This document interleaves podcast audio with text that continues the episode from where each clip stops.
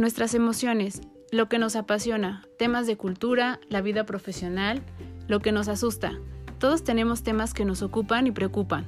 Cada semana hablaremos acerca de un tema distinto en Pretextos para un café. Aprenderás de los expertos con los que hablaré y podrás encontrar recursos, ideas e inspiración para tu crecimiento personal. Yo soy Claudia García, ve por tu café que ya vamos a comenzar.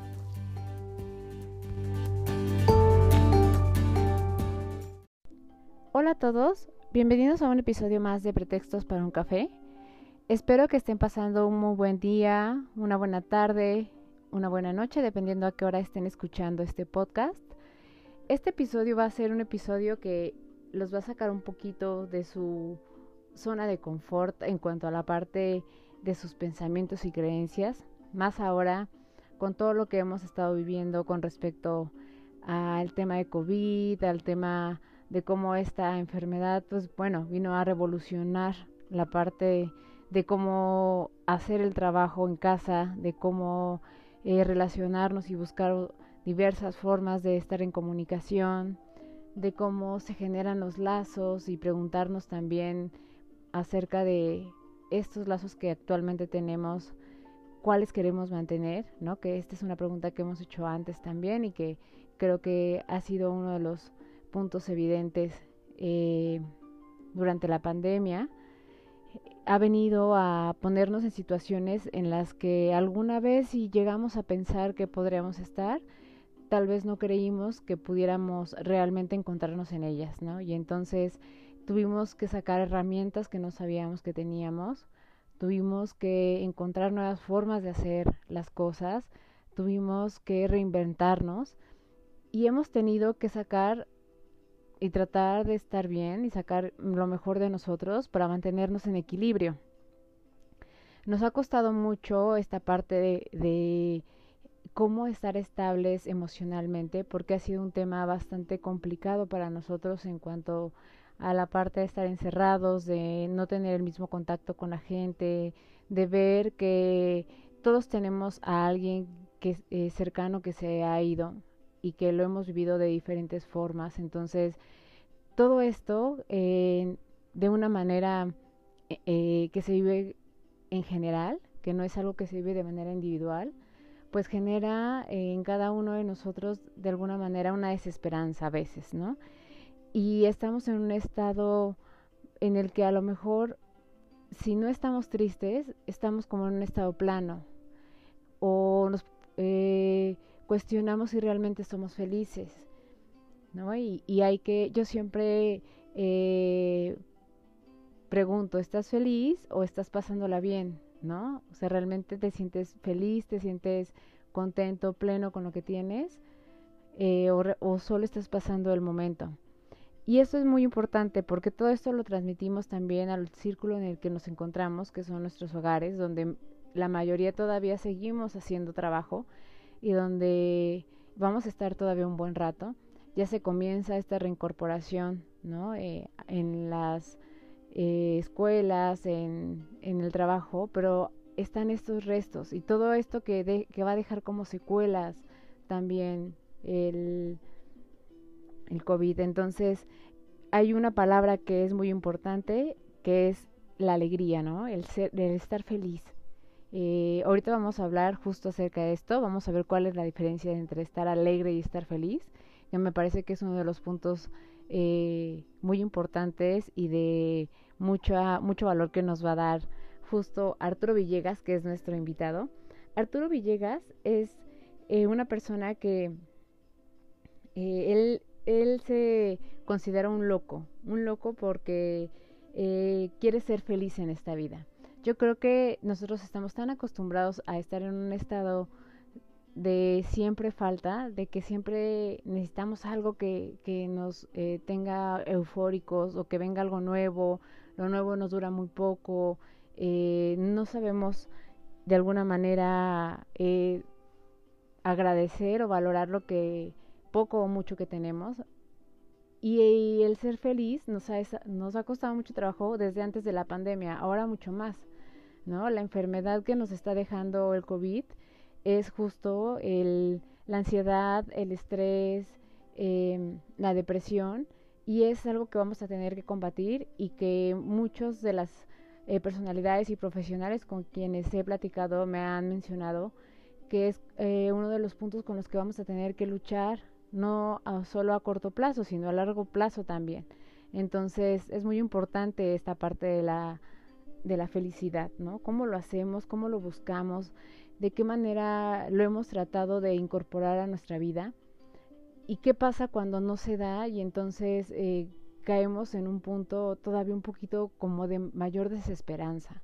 ¿Qué, ¿Qué sucede en esas situaciones? ¿Qué es lo que hacemos? Entonces yo les pido que hagan una reflexión mediante eh, esta eh, conversación conforme vayamos o ustedes vayan escuchando este episodio, vayan reflexionando acerca de su vida y tomen muy en cuenta lo que menciona justo Arturo.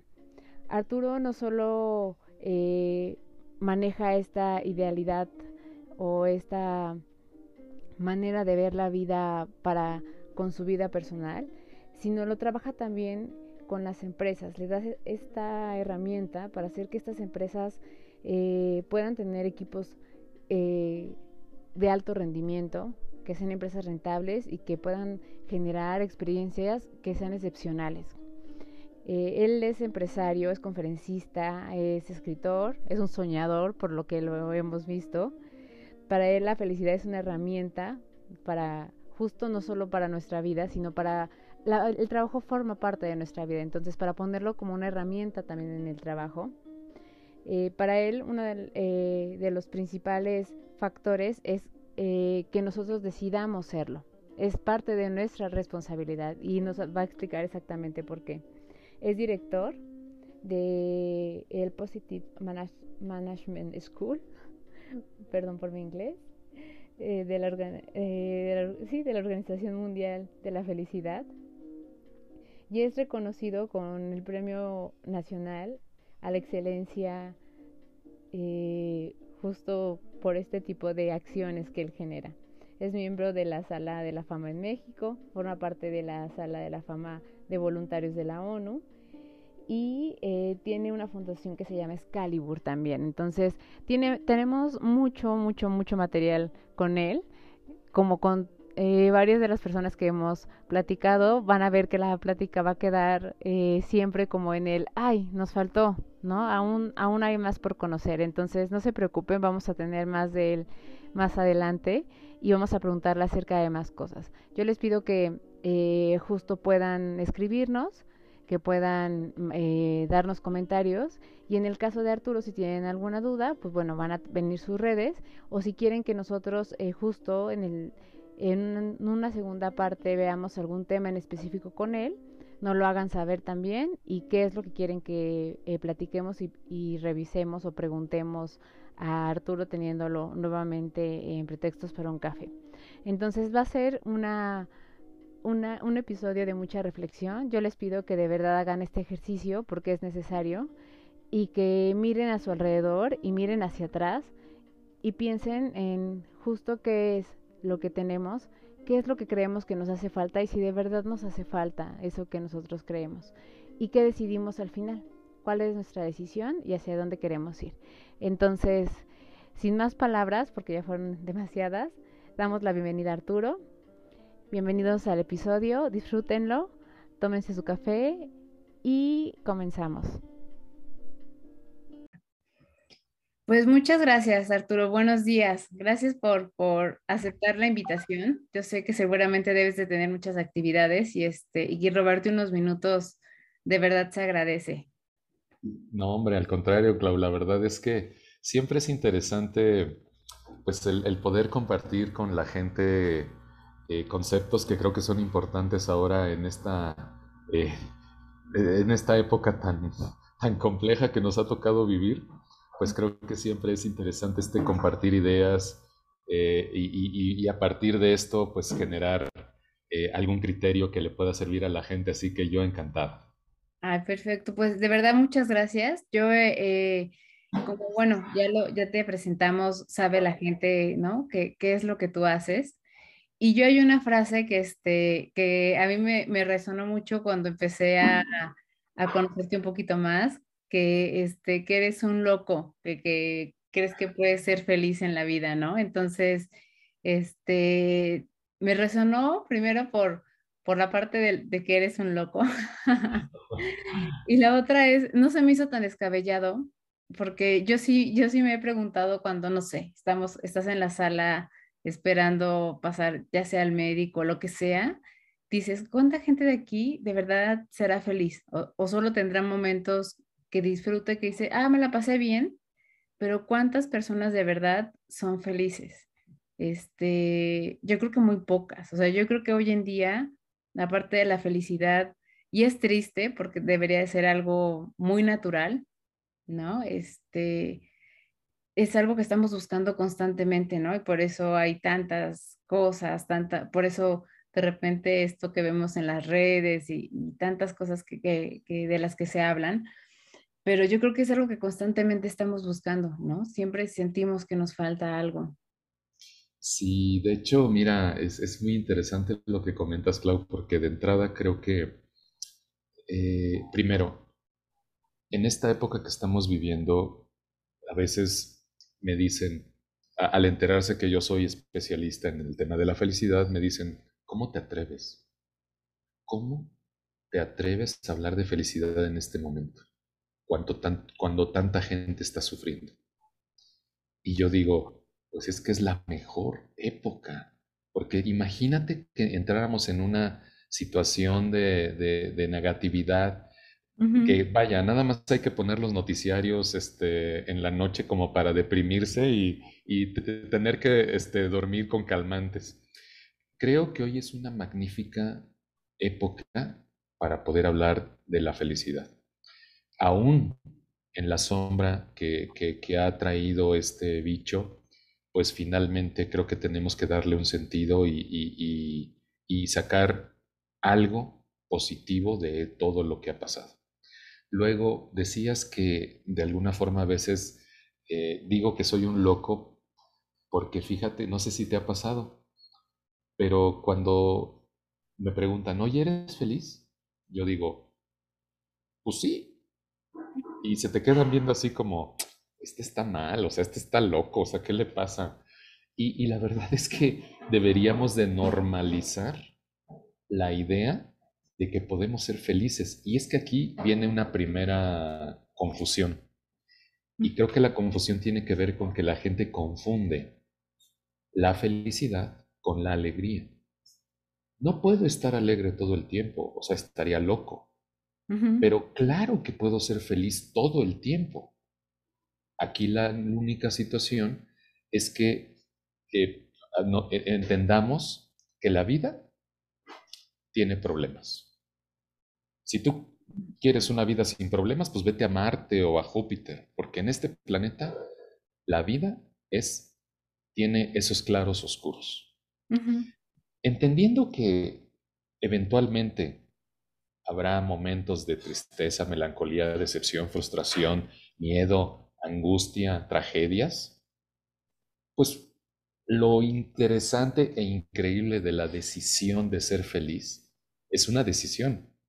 Yo, a pesar de esas circunstancias negativas en mi vida, yo tomo la decisión de ser feliz.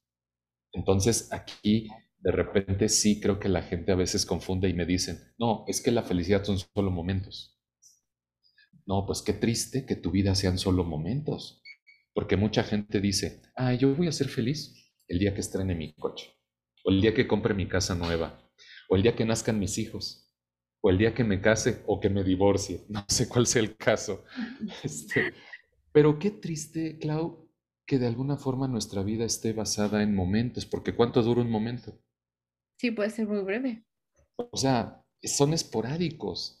Entonces, creo que tenemos también que darnos cuenta que todos los días tenemos la maravillosa oportunidad de tomar la decisión de ser feliz.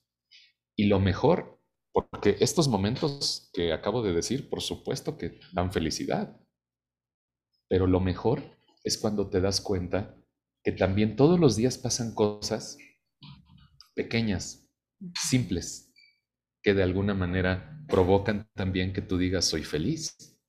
Sí. Y, y, y, pues yo pongo, perdón por ser medio extremista, pero para que la gente que nos escucha se dé cuenta.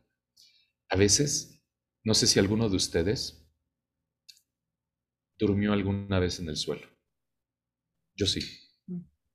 Y cuando de repente te metes en una cama linda, calientita, con una, este, ya sabes, una este, colchita, ahorita que este, está haciendo más frío, dices, caray, eso puede ser algo que me haga feliz hoy. o, de, repente abrirle el agua y eh, abrirle la llave y que salga agua caliente. A lo mejor algunos de nosotros tuvimos que caminar kilómetros para tener agua. Sí. O, o de repente ese tipo de cosas, este, como de repente, no sé, estar en un lugar que me atiendan y de repente sonreírle a la persona y que la persona también me sonría. Y tú dices, qué chévere, se acabaron los problemas, no, ahí siguen, ¿eh? Ahí siguen. Pero la actitud, Clau, creo que es fundamental para pasar por todo esto que finalmente estamos pasando. No, yo totalmente. Yo, yo siempre digo que, este, que el mundo es muy pequeño, entonces uno por eso siempre debe ser amable, agradecido, este, buena persona con, con los demás uno nunca sabe cuándo te vas a encontrar a esta persona y no es porque te la encuentres y te vaya a hacer algo, sino porque es muy gratificante que te encuentres a alguien que te ubique porque eras la persona que, ¿no? Que, que era amable, que, que, dentro de todas las demás saludaba o, ¿no? O tenía estas, e, esta actitud distinta como tú dices que, este, que en realidad no te cuesta nada, ¿no? O sea, de repente llegas al, digo, ahora que ya están regresando y retomando actividades en trabajo, llegas al trabajo y dices buenos días y la gente buenos días, ¿no? Nada más así. Y nunca faltaba alguien que llegaba y decía así como de, ¿qué pasó? ¿Por qué están tan sonrientes? Este, ya, ya sabes, decía otro tipo de cosas y la gente como que se sacaba un poco de onda.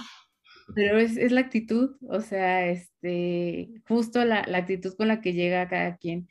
Y ahorita dijiste algo bien interesante que es, eh, yo creo que es una decisión, o sea, la, la gente eh, a veces no quiere asumir también la responsabilidad de, de, hacerlo porque se, eh, se, ha acostumbrado toda la vida a quejarse, a, este, a que me falta algo, ¿no? A que estoy como incompleto. Entonces, si de repente dices, oye, ya no me falta nada, o sea, sí tengo que seguir haciendo lo que tengo que hacer todos los días para que las cosas funcionen, pero en realidad soy feliz, este, como que a la gente yo creo que eso le lo sacaría un poco de contexto, ¿no?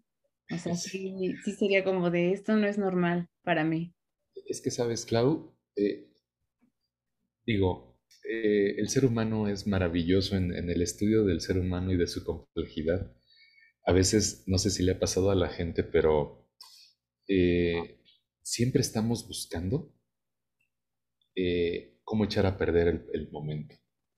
Eh, a, mí me, ha sucedido que de repente me preguntan, Arturo, danos un secreto para ser feliz. Y yo, pues no sé, ni te conozco, es más, ni de mi familia eres, pero sí te voy a dar un secreto.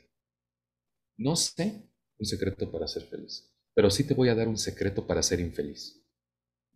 ¿Quieres escuchar un secreto para ser infeliz?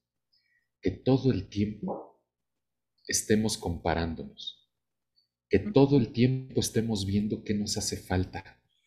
Y híjole, Clau, esto es algo que, está muy arraigado en muchos de nosotros.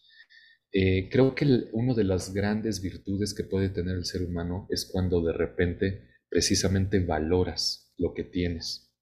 Y por eso voy a contestar la, pregunta cuando me dicen, danos un secreto. Bueno, te, voy a decir uno. Y es tal vez el más grande. ¿eh? Agradece. Cuando tú agradeces lo que te pasa, lo valoras. Y entonces dejas esa estúpida costumbre de estar pensando todo el tiempo que no tienes. Porque cuando agradeces lo que tienes, lo valoras. Y entonces de repente eh, em, el, chip, el mindset, la, la, mentalidad cambia. Cuando de repente decimos, sí, pues sí tienes razón, a ver, ¿qué tengo? Porque pues todo el tiempo estás viendo en el trabajo, ay, mi jefe, mira cuánto me pagan, pinche trabajo, este, puros problemas. Y yo, pues ¿para qué crees que te contratamos? O sea, no sé si te dijeron, pero te contrataron para una sola cosa, para una. ¿Cuál es? Resolver problemas. O sea, quien me esté escuchando, el trabajo que sea, aplica. A ti te contrataron para una sola cosa, para resolver problemas. Entonces, ¿por qué reniegas de los problemas? Es que la vida es muy dura y muy cruel. Sí, bienvenido al planeta Tierra. La vida no es justa y la vida muchas veces es cruel. Pero eso no quiere decir que seamos infelices con ella. Entonces, de repente, Clau, creo que sí me, gustaría mucho que la gente eh, eh, tuviera esta concepción de cómo ser feliz. Pues creo que un gran inicio es agradecer las cosas buenas que tienes, pero sabes, también te haría un reto. ¿Qué tal si agradecieras un día lo malo que te pasa? Es un reto y no es fácil. Pero, ¿por qué tendría yo que agradecer algo malo que me pasa hoy? Estás loco, Arturo, eres un, eres un idiota, ¿qué te pasa? A ver, es que tú no sabes que trae posterior esto que te está pasando que hoy crees que es malo. Y yo invitaría a la gente que nos está escuchando a que pensara en una situación en su vida que haya sido dura, que haya sido eh, eh, muy fuerte, que, que hayan creído incluso que no iban a salir adelante. Y les prometo que tal vez con el tiempo, eso que pasó provocó algo muy positivo en su vida. Entonces, agradezcan, creo yo que es una muy buena recomendación. No, no, totalmente. Yo, yo, yo creo en eso porque a mí se me ocurrió emprender a finales del 2019. Entonces viene el 2020 y la pandemia, ¿no? Y es, oh, o sea, cuando apenas estás dándote a conocer y así, dices, nadie quiere saber de, este, de consultoría, de nada, ¿no? de nada, nada, nada, nada. Entonces yo dije, pues bueno, voy a, tener que ponerme creativa, este, voy a tener que ver que, por dónde, este, cómo hago, ¿no? Mientras, eh, en lo que esto tiene que pasar. Y pues cuando pase, tendré más herramientas para poder hacerlo. Y yo te puedo asegurar, yo cuando terminó el año, ¿no? Y este, ya empezó a haber más este, eh, movimiento y pues empezó a haber más ingresos y todo eso yo no podía creer, de lo, te lo juro, que pensaba y decía, pasé todo el año con un solo pantalón. O sea, no me compré ningún pantalón porque no quería gastarme el dinero que tenía pues ahorrado o lo que se iba generando del, porque tengo una niña para su escuela y cosas así. Y no pasó nada. O sea, dije, no me, no me, ni, ni me sentí la más pobre, ni me volví tal. No pasó nada, ¿no? Entonces, eso me hizo valorar mucho justo eso, el, de decir, hay cosas que son tan banales, ¿no? Y que, este, y que estamos tan fijados en eso y no nos damos cuenta que este, hasta que, yo siempre digo, ¿no? Este, eh, a la vez es, a la mala, o sea, a veces la vida te la enseña a la mala. Cuando no quieres darte cuenta es, ah, pues no, así no, pues a la mala. Entonces, este, ahí es cuando agradeces, ¿no? Yo agradezco en ese momento eso porque digo, ahora valoro mucho más, ¿no? Pienso y digo, ¿para qué otro si ya tengo? O sea, tengo lo suficiente, ya, ¿para qué? Son, las lecciones, son, son las lecciones del COVID, o sea, nos tocó, ni modo, o sea, no está en tu control el que, el que hayamos nacido en esta época. Entonces, pues lo único que queda es sacar algo bueno de esto. Y algo es que todos nos dimos cuenta que realmente hay tantas cosas banales, superficiales.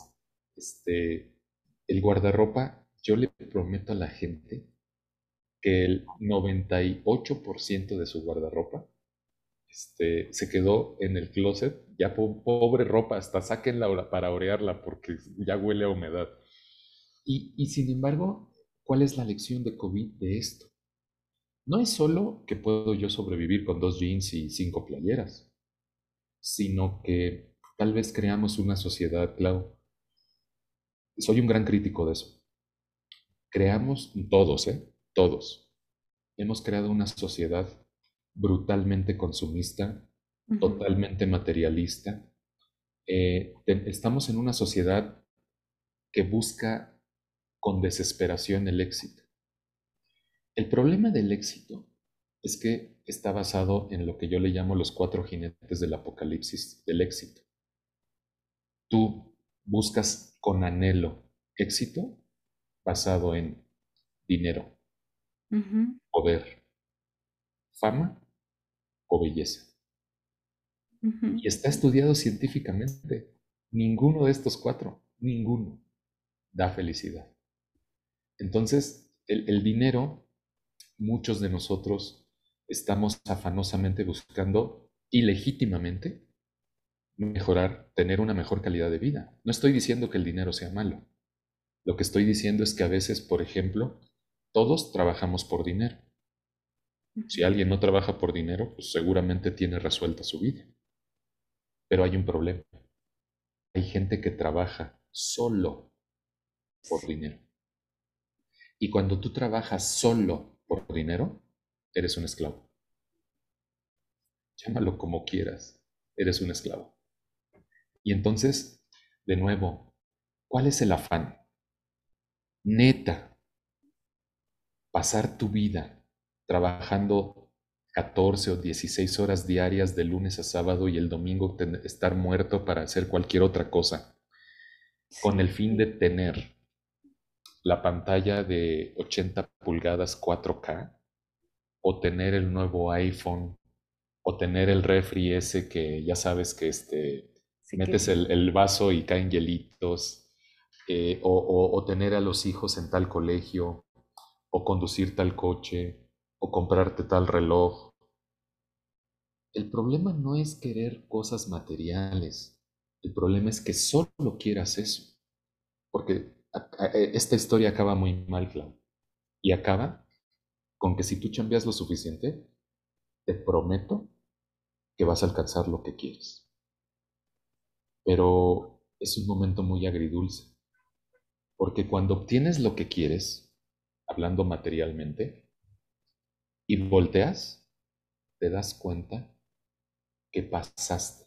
Para lograr eso, pasaste por encima, muchas veces de tus principios y valores, de tu salud, de tu familia. Cuando te das cuenta que pasaste por encima de tu familia para tener esos bienes materiales, sabes, es muy, es muy agridulce, Clau, porque te das cuenta que tienes lo que, lo que siempre soñaste, pero no tienes al lado con quien disfrutarlo. Sí, sí, es verdad. Sí, sí, y, y entonces la felicidad, la plenitud, de nuevo, no estoy diciendo que el dinero sea malo. Eh, o sea, todos tenemos el legítimo derecho a buscar una mejor calidad de vida. Pero ¿qué es calidad de vida? Por supuesto, tiene que haber los bienes necesarios para tener dignidad en tu vida. Y por qué no darse algunos lujitos, pero por supuesto. Pero hay cosas, más cosas que valen la pena. De hecho, hablando de invertir, eh, siempre digo que la gente que sabe de dinero dice que no te vas a llevar nada de lo que compras. Nada. Se va a quedar aquí. Ya hubo alguien que se los quiso llevar, los faraones egipcios. Mm. Los enterraban junto con todas sus posesiones solamente para que años después desvalijaran las tumbas. Dicen entonces que lo mejor es que te lleves o que inviertas en experiencias. ¿Qué es una experiencia? Un viaje, eh, una comida, una bebida, em, este, un, espectáculo, un show. Eso es lo que te vas a llevar. No te vas a llevar ninguna otra cosa. Eh, momentos con tu familia. Hay, hay una encuesta que se hizo a, gente en hospitales, en, en, áreas de cuidado intensivo. eh, de enfermos terminales. Sabemos que un enfermo terminal es alguien que muy pronto se va a ir. Y les hicieron una encuesta y les preguntaron, ¿de qué te arrepientes? Y la respuesta número uno, sin duda, fue, me arrepiento de haber estado tanto en el trabajo y tampoco con mi familia. Y termino mi comentario para que la gente reflexione. Eh, qué bueno es tener cosas materiales, qué rico. Yo quiero. Pero, ¿saben? Hay una frase que me encanta que dice que la vida no se mide en años, en la cantidad de años. Se mide en la cantidad de momentos que te quitaron el aliento. Mm. Un paisaje, un beso de tus hijos. Me acuerdo mucho, eh, uno de mis grandes momentos en mi vida, yo tengo dos hijas ya, ya adolescentes, pero si me preguntan cuál ha sido uno de tus grandes momentos en tu vida, fue la primera vez que me abrazaron conscientemente, porque los bebés tienen, de hecho, un, este, un, un, reflejo de, de, tomar duro lo que, lo que tengan para aferrarse a él. Este, eso no es un abrazo. Pero la primera vez que me abrazaron conscientemente, o la primera vez que se rieron conmigo, no de mí, ¿verdad? Porque luego estás ahí haciendo idioteces. No, no, no. La primera vez que se ríen contigo, son esos momentos que te quitan el aliento y que dices, wow, gracias vida. ¿Cuánto me costó un abrazo? ¿Cuánto me costó una risa? Entonces a veces, creo que, Clau, nos afanamos tanto, tanto, tanto por tener cosas que se nos olvida que lo más valioso en la vida seguramente tiene que ver con, con algo que no tiene precio. Sí, sí, sí, sí, sí. O sea, tan solo el, el cuántas personas no, no duermen por la responsabilidad que tienen en el trabajo y entonces ven el dormir como un placer cuando podrían, ¿no? Tener una mejor calidad de vida y entonces tener un sueño más este, reparador, tranquilo, sí. dormir, no tener insomnio. Y ese es el mal de, nuestro tiempo, ¿no? O sea, la gente tiene insomnio todo el tiempo, este, la gente no duerme, tiene estrés, dolores de cabeza, o sea, somos una generación que está este, todo el tiempo con males, ¿no? Todo el tiempo algo nos duele, algo está mal, no, no, como tú dices, no disfrutamos los momentos porque ya vengo muy cansado. Del trabajo, o ya terminé, ya no quiero hablar con nadie, este, prefiero como aislarme. Entonces, ese tipo como de síntomas son, son, te dan en el indicio de que algo no está bien, o sea, que digas, ya terminé el trabajo, pero ya no quiero saber de nadie, es de, pero ¿cómo si, o sea, uno trabaja para lo que quieres vivir afuera, o sea, para poder darte lo que quieres vivir afuera como, eh, yo por ejemplo comencé a hacer senderismo y entonces dices, ah, pues, ¿no? Yo trabajo para, para poder, este, pagarle un guía que me lleve y entonces, este, conocer otros lugares y no perderme, ¿no? Este, pero en cada grupo, eso justo estaba pensando esta última vez, conoces gente nueva, gente muy diferente, con, que ha hecho otras cosas, que se dedica a otras cosas, y, eso también enriquece, ¿no? No solo es como de ir a la naturaleza y, y hacer ejercicio, sino conoces otras personas y a veces esas personas también se empiezan a volver cercanas, ¿no? Y este, y eso también es, está padre, o sea, dice, son cosas que como tú dices, no, te las da nada, o sea, esos momentos que, que digas, ah, oye, qué padre esto, qué padre tal cosa, o así, no te lo da nada, son experiencias, o sea, ¿qué, qué vas a contar en una mesa, en una reunión acerca de qué, de qué compraste, de tal, o sea, lo que cuentas son experiencias, ¿no? Totalmente. Y lo que dices me encanta porque desafortunadamente llega un momento en el que el trabajo y la responsabilidad, y, obviamente no es un llamado a la irresponsabilidad, pero a veces, de nuevo, yo me he encontrado una regla que lamentablemente generalizo. Y es que mientras más alto estás en el organigrama de una organización, peor es tu vida privada. Lamentablemente generalizo. Y siempre me acuerdo de esa escena, em, eh, es, una película muy famosa que seguramente se acordarán, la del Diablo viste a la moda, mm, con sí. preciosísima Hathaway. Y no sé si se acuerda, ¿te acuerdas de esa escena en donde están filmando un comercial en, Central Park? En un parque, ¿no? Ajá. Ajá.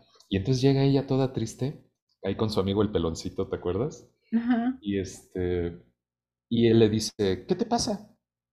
Y ella, mi vida personal es un desastre. Lo que le contesta a él sí, es, fatal. es una obra maestra de esta sociedad que hemos creado. Él le dice a ella, ¿estás lista para una proporción? Sí, sí, le dice, cuando no tengas vida o algo así, estás lista para un ascenso, ¿no? Sí, algo así dice. Híjole, Clau, esto, y seguro tú también, lo hemos visto consistentemente. Entonces, ahí yo siempre cuestiono a la gente y le digo, el triunfar en un área de tu vida implica que el costo sea fracasar en otra? Yo creo que no. Yo creo que no. Sé que obviamente mientras más alto estés, eh, posiciones de poder, pues finalmente eh, la responsabilidad es mayor.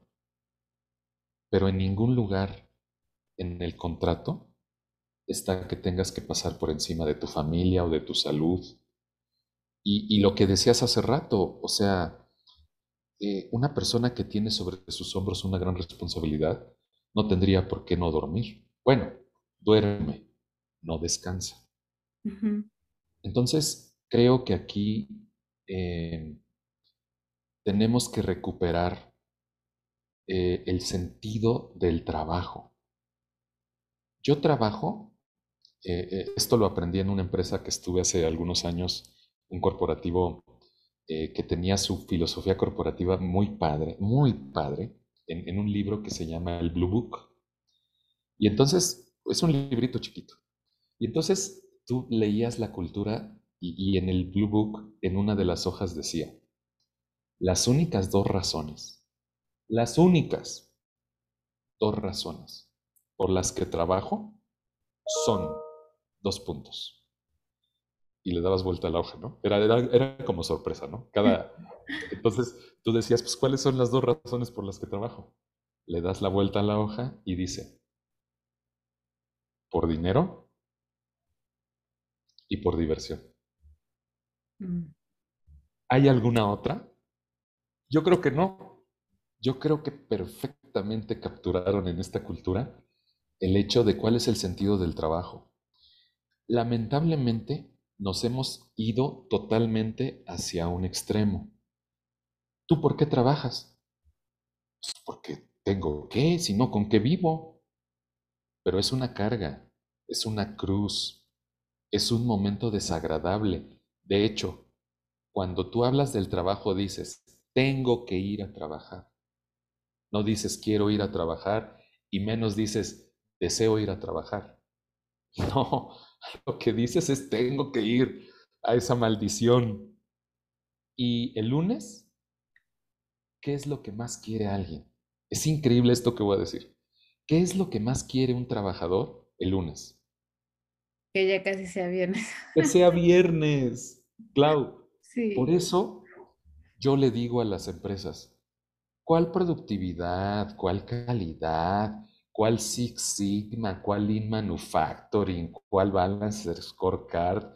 Guárdense todos sus nombrecillos jalados de todas sus metodologías. No sirven. No sirven. ¿Por qué? Porque ¿cómo demonios quieres productividad en una empresa cuando lo que más quiere una persona el lunes es que sea viernes. No se puede. No se puede. Entonces por eso es tan importante que recuperemos el sentido del trabajo. O sea, sí trabajamos por dinero y ya lo platicamos, pero no solo tiene que ser eso. ¿Dónde quedó el otro lado?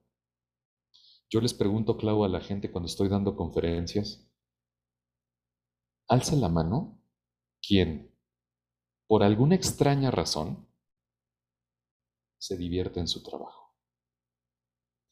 Y pues sí, ¿no? Ya sabes, alzan la mano, ay, el 40, 50% de la gente. Pero yo digo, híjole, pues es que yo no sé si me, es en serio o es nada más por quedar bien. Pero ¿saben? Yo creo que es muy importante que el trabajo no solamente sea una fuente de ingresos y un cheque cada quincena.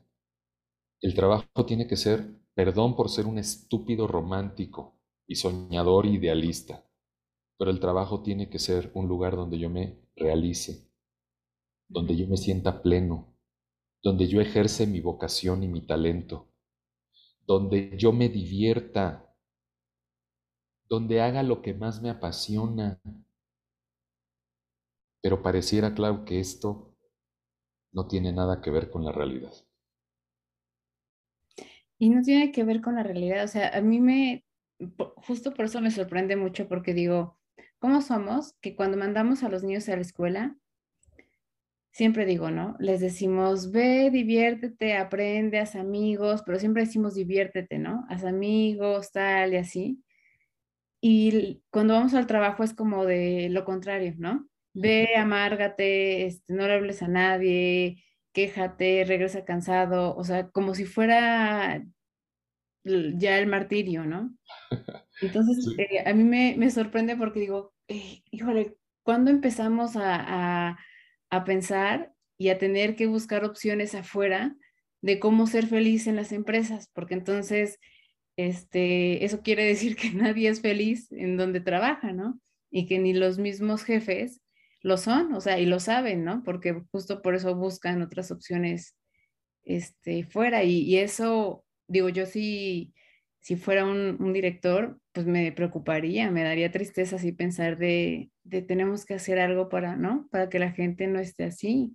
O sea, que en qué momento cambié toda la, cambió todo esto, que ni siquiera es cultura, ¿no? O sea, es, tendría que ser, es cuando yo llamo esta parte de, ese sentido común, o sea, uno tendría que trabajar en lo que le gusta, tendría que disfrutarlo, disfrutar aprender.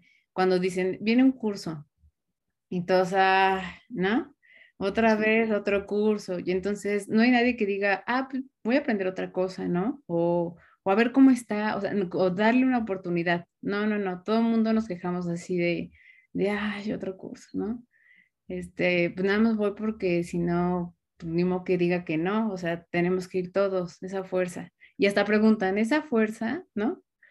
Y sí, esa fuerza. Entonces, ese tipo de cosas, uno sí, este, yo me sorprendo, ¿no? Yo me sorprendo mucho de eso.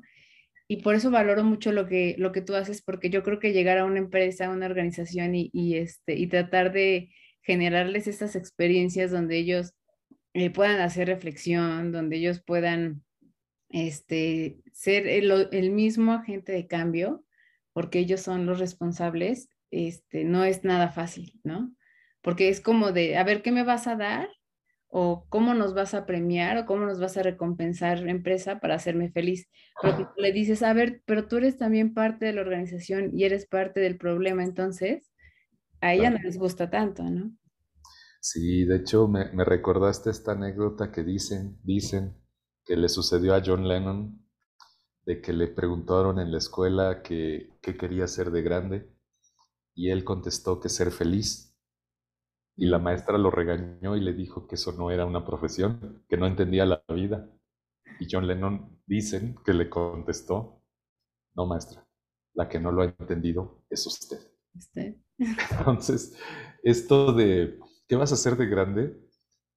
Híjole, ojalá de verdad muchos contestáramos en lugar de arquitecto, ingeniero, contador, este, cibernético y sistemas, yo quiero ser feliz. Y los niños realmente nos ponen la muestra. Eh, los niños son los más grandes maestros que tenemos y nos enseñan cómo de repente un coraje en cinco segundos se puede olvidar. Nos enseñan cómo llegar a un lugar en donde no conoces a nadie y en cinco minutos ser amigo de todos. Nos enseñan que te caes, te levantas lloras un poquito, pero se te olvida eh, eh, y, y, empiezas a reír en los dos segundos. Hay tantas lecciones que nos dan los niños, pero creo que la más grande, de nuevo, perdón por ser reiterativo en esto, pero creo que la más grande lección que los niños nos dan es ser felices con poco. Sí. De hecho, eh, los que tienen hijos lo habrán vivido y si no, pues se acuerdan como de niños, eh, los reyes nos traían regalos. Y cuando a mí me tocó estar del otro lado, eh, era frustrante porque comprabas el regalo carísimo, ya sabes, ¿no? Y de repente el niño bajaba y, al árbol y uff, o sea, papá, no manches, te amo. Y te volteabas y a los cinco minutos te, asomabas y el niño estaba jugando, pero no con el juguete. ¿Con qué estaba jugando? Con la caja o Con la caja. Y tú no manches, desgraciado, ¿sabes cuánto me costó? Sí, sí, eh, todos lados a conseguirlo. Ya sí, entonces, la verdad que creo que los niños nos recuerdan que podemos ser felices con tan poco, con tan poco. Y, y sí, ciertamente en el trabajo, tú, tú, lo, tú lo dijiste ahorita, eh, qué triste cuando de repente eh, es un lugar eh, en donde odio a mi jefe. Ah, sí, porque mi jefe es el culpable de todo lo malo que pasa en la vida. Odio a mis compañeros. Pues este, hacen todos haciendo mobbing, ¿no? Que es el, bullying, el bullying laboral que se llama mobbing. Este, estoy haciendo algo que no me gusta. Me pagan para mí algo miserable. Y entonces son tantos factores que se encadenan que de repente, por supuesto, detonan en vidas infelices. Porque de nuevo, tú puedes tener la pareja de tu vida, los hijos de, que siempre soñaste, la casa que siempre soñaste, hasta el perro que siempre soñaste. Pero ¿qué crees? No puedes ser feliz un pedazo de tu vida e infeliz otro pedazo. Si tú eres infeliz en tu trabajo, obviamente las broncas del trabajo, ¿dónde las vas a meter? Sí, en tus espacios de tu vida. En la casa. Personal. Y cuando, y cuando tengas broncas en la casa, ¿dónde los vas a meter? Pues en mm. el trabajo. Entonces, no puedes pretender ser feliz un cachito e infeliz en otro. Lamentablemente, el trabajo y más en México, porque México es el líder mundial en horas que pasamos en el trabajo. Eh, yo hice un cálculo y depende de muchas cosas, pero más o menos podríamos estar hablando que el mexicano promedio trabaja entre 12 y 14 horas diarias, pero estoy seguro que algunos más. Pero cuando tú pasas 12 o 14 horas en ese lugar, y es un lugar que odias, híjole, ¿Cómo te platico que tu vida, perdón por lo que te voy a decir, pero probablemente sea muy infeliz? Tu vida. No puedes separar el trabajo de tu vida personal. Es parte de. Obviamente, el llamado no es renuncia ahorita. O sea, si nos estás escuchando y, ah, pues ahorita renuncio, no, espera, espera, no, no chingues, no chingues. No se trata de eso. Este, la idea es que en esta conciencia tú busques algo que te haga pleno, que te divierta, que, que, te haga sentir útil. Y eventualmente, pues si crees que en ese lugar no es el adecuado para explotar tu talento, pues busca otro. Es que la cosa está complicada, pues sí, está complicada, siempre lo ha estado. Yo, este, yo desde que nací vivo escuchando la palabra crisis. Pero, ¿sabes? Alguien que es feliz en su trabajo normalmente es muy bueno haciendo lo que hace. Y cuando alguien es muy bueno haciendo lo que hace, le van a tener que pagar. O se va a ir a donde sí lo valoren. o en el mejor de los casos, se va a ir a formar su propia compañía. Entonces tampoco hay que tener miedo de que tomes decisiones. Por supuesto, el llamado no es renuncia. El llamado es, primero, sé consciente.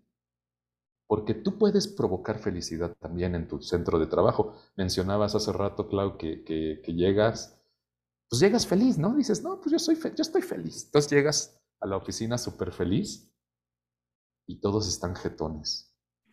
Todos están encabronados. ¿Qué es más fácil? Pues encabronarte.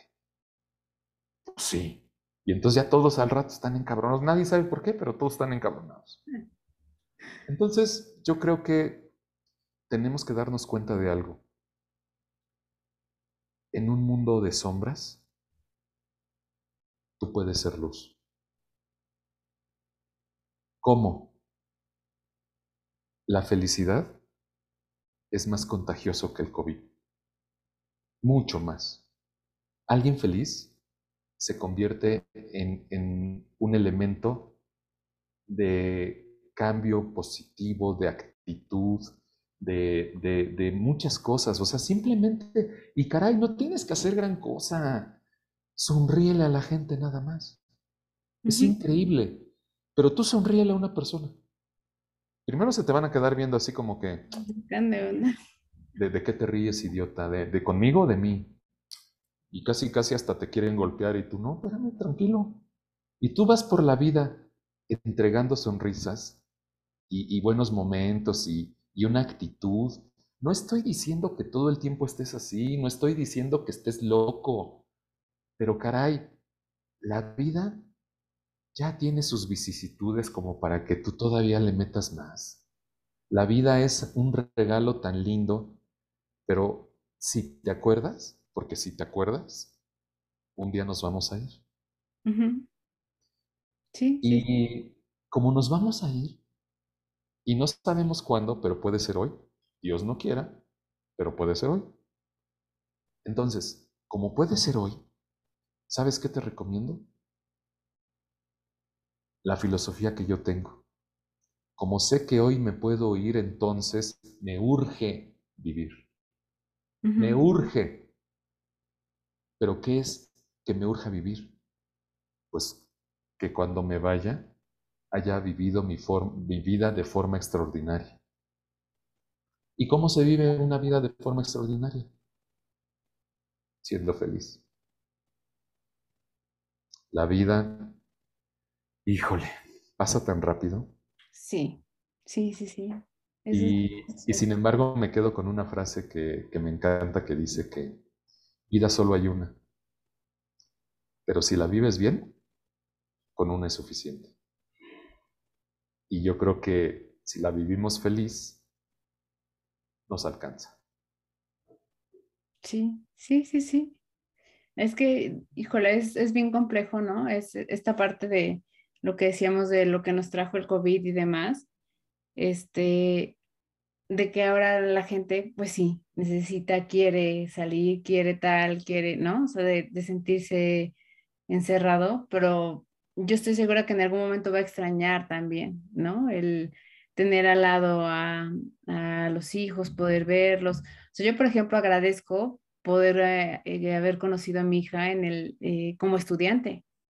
Porque yo voy y veo cómo se comporta ahí cuando vas y saben que van los papás pero no la, no la conoces como participando, dando su opinión, este, interactuando con los amigos, ¿no? entre las clases y todo eso, y dices, eso está, eso es bonito, o sea, conocerlas en, otro ámbito y como, pues sí, parte de su naturaleza está bien, ¿no? Ellos también tuvieron la oportunidad de conocernos y a lo mejor de decir, ah, mi mamá hace esto, ¿no? O yo no sabía, yo no tenía ni idea que mi mamá hacía este tipo de cosas. Este, entonces, eso está padre también. Y, y, la otra es, a mí me ha traído muchas sorpresas este, la parte del COVID, porque si bien uno sí lo padece, ¿no? Y, y si dices, híjole, ¿qué voy a hacer y tal? Y, y, así. Yo he conocido mucha gente que estoy segura que si esto no hubiera sucedido, jamás lo hubiera conocido. Nunca hubiera tenido la oportunidad de conocerla. Y, este, y, y cada persona te enseña una cosa distinta. ¿no? Sí, Entonces, eh, eso también se agradece, el que te pareciera que, estábamos encerrados, pero te hizo buscar medios por donde eh, hacer cosas y entonces conocer gente y darte cuenta que también hay gente buena, porque también siempre vemos la, parte mala, ¿no? De las noticias y la gente que hace y todo eso, y entonces te das cuenta y dices, no, también hay gente que no te conoce y que te dice, te paso este dato como justo eh, como iniciamos la parte del podcast de, cómo empecé, ¿no? Grabando con el celular y, los audífonos. Y a mí me lo contó un chavo que ni siquiera me conoce, ¿no? Que me, eh, que le pregunté por LinkedIn y entonces me dijo, ah, pues yo te recomiendo esta aplicación, yo lo hago así, este, ahorita ni inviertas en un micrófono, entonces dije, ah, qué buena onda que se tomó un tiempo para explicarme que ni siquiera me conoce. Y me explicó y me dijo, y este, y bueno, yo ahorita me, por ejemplo, está haciendo que esté, eh, que pueda platicar contigo, ¿no? Seguramente si no hubiera pasado lo del COVID, pues uno hubiera seguido el ritmo de vida y ya no te hubieras dado chance de hacer otras cosas. Sí, y de nuevo ahí es donde de repente lo malo trae cosas buenas. Siempre si solamente nos concentramos en la pérdida de empleo, el que desafortunadamente todos, todos nos hemos despedido de una persona, algunos ni siquiera, ni siquiera eh, de, una persona. Entonces, creo que em, ni, siquiera tuvieron la oportunidad de despedirse. Pero si nos concentramos en eso, pues no vamos a sacar nada bueno, se los prometo. Creo que tenemos que ver el vaso medio lleno y no medio vacío. Y entender que muchas cosas negativas inclusive seguramente traerán como consecuencia algo positivo en el futuro y hay que tener fe. A, mí me gusta usar mucho dos palabras. Tenemos que creer en nosotros para salir adelante. ¿Cómo podría yo creer en mí? Pues porque yo me reconozco como una persona valiosa, como una persona inteligente, como una persona creativa, como una persona que tiene talentos que Dios le dio. Yo me reconozco como eso y creo en eso. Pero a veces no basta creer. A veces hay que tener fe, que es exactamente lo contrario de creer, porque tú crees cuando tienes elementos. Exacto. Cuando tú tienes elementos cuantitativos, elementos eh, que te den certeza de que lo que tú crees es cierto. Pero hay veces que no hay esos elementos. Y lo único que te queda es tener esperanza y tener fe que el mañana será mejor.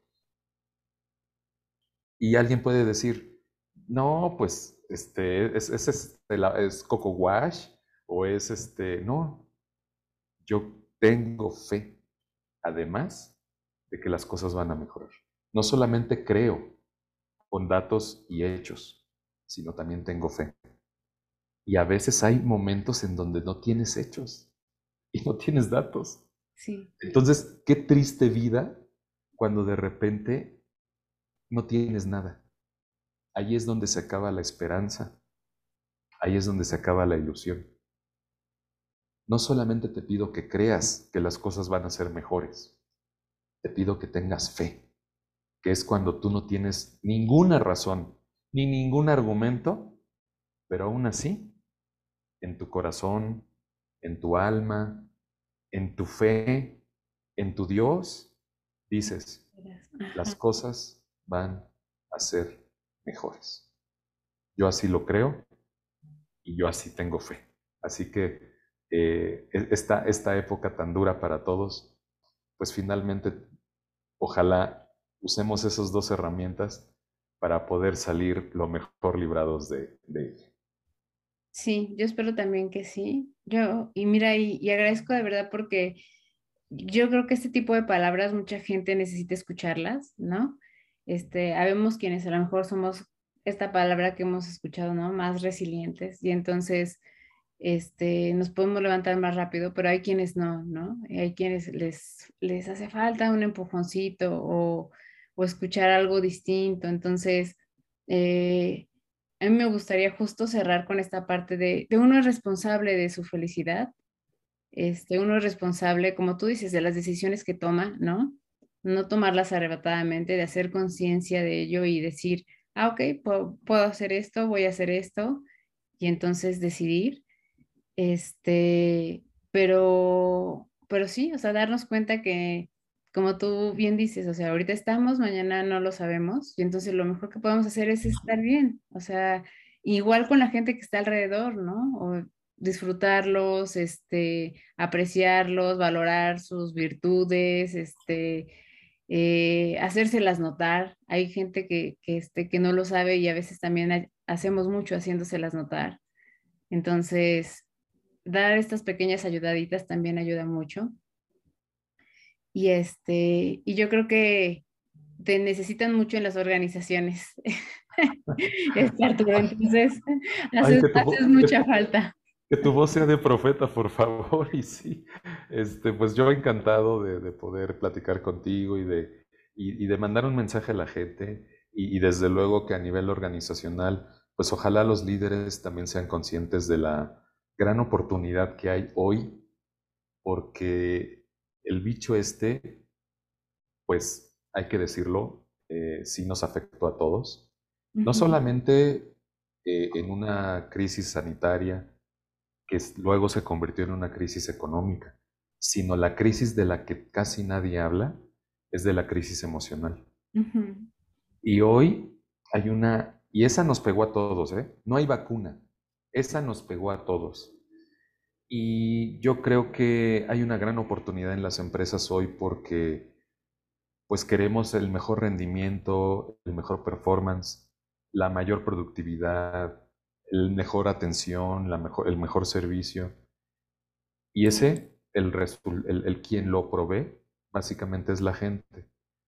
Pero hay que entender que la gente está tocada emocionalmente. Y creo que no por ser buena onda, ¿eh? sino por estrategia de negocios, creo que sería muy conveniente que los líderes organizacionales entiendan la importancia de poder darle a su gente herramientas como la felicidad, como muchas, muchas cosas de soporte emocional para que recuperemos a esas personas que hace dos años pues mandamos a su casa y que perdieron familiares, que perdieron amigos, que, estuvieron encerrados, que tuvieron que lidiar con situaciones económicas adversas, que, se agarraban del chongo este, con, su pareja y con sus hijos en una, en una batalla campal. Bueno, todo eso nos afectó. Yo espero que los líderes también sean conscientes de eso y desde luego, pues, eh, Clau, si, si alguno este, eh, quisiera, con mucho gusto ahí vas a tener tú las redes sociales mías, el, mail, para invitarlos a que, a que puedan, eh, pues, para que platiquemos básicamente y podamos, pues, platicar cómo poder llevar este tipo de programas a sus empresas. Y desde luego que el beneficio no solo es a la empresa, sino que desde luego está dirigido a la persona y a la familia que creo que es lo mejor. Así que, Clau, pues muchas gracias por, por la invitación y, y, muy contento de haber platicado contigo. No, a ti, a ti, Arturo. De verdad, muchas gracias. Aquí van a estar todas tus redes para que quien quiera ponerse en contacto contigo te busque, te consulte, ¿no? Este, tú, tú ya los encaminarás y verás cuál es la mejor opción para, para ellos. Y este, de verdad te agradezco mucho el, el mensaje, la escucha, ¿no? Este, de, acerca del tema y espero que, como siempre digo, e, el mundo es muy pequeño, espero que nos volvamos a encontrar muy pronto y que, este, y que pues sigamos ahí en contacto y, y, con, y hablando de estos temas que creo que siempre hace falta y que siempre impulsemos a la gente que, que, este, que le, le haga falta ahí un, un empujoncito, pues bueno, ahí estaremos. Entonces, te agradezco mucho, mucho éxito. Sé que tienes mucho éxito porque yo lo he visto. Que la gente te recibe y te quiere, muy, te quiere mucho y entonces, este, que sí, que todo siga así. Y mucha, mucho éxito también y mucha salud y, y felicidad para tu familia. gracias, Clau. Igualmente para ti y para todas las personas que nos escuchen. Ánimo. ánimo. Yo sé que la palabra ánimo eh, eh, en algunas situaciones es así como de, es casi una mentada de madre, pero, pero bueno, eh, tenemos dos alternativas para tomar las cosas. O las tomamos bien de manera positiva o las tomamos mal de manera negativa. creo, creo que, como lo dijo Víctor Frankl en su maravillosísimo libro del hombre en busca de sentido, que por cierto, si no lo han leído, léanlo. Es uno de los libros que no pueden irse de este planeta sin leer, pero él decía que la última de las libertades del ser humano es la capacidad que tenemos de elegir la actitud ante las circunstancias. Y miren que lo dijo una persona que estaba en un campo de concentración alemana en la Segunda Guerra Mundial.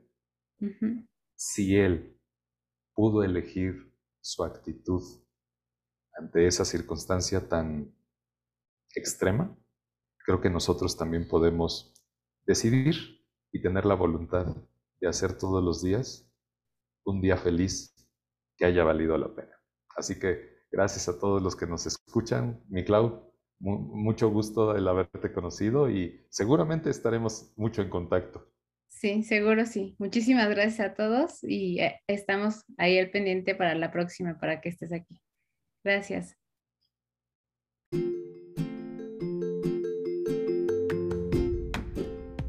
Muchas gracias por estar aquí. Nos escuchamos en el próximo episodio con un pretexto más para hablar de otro tema.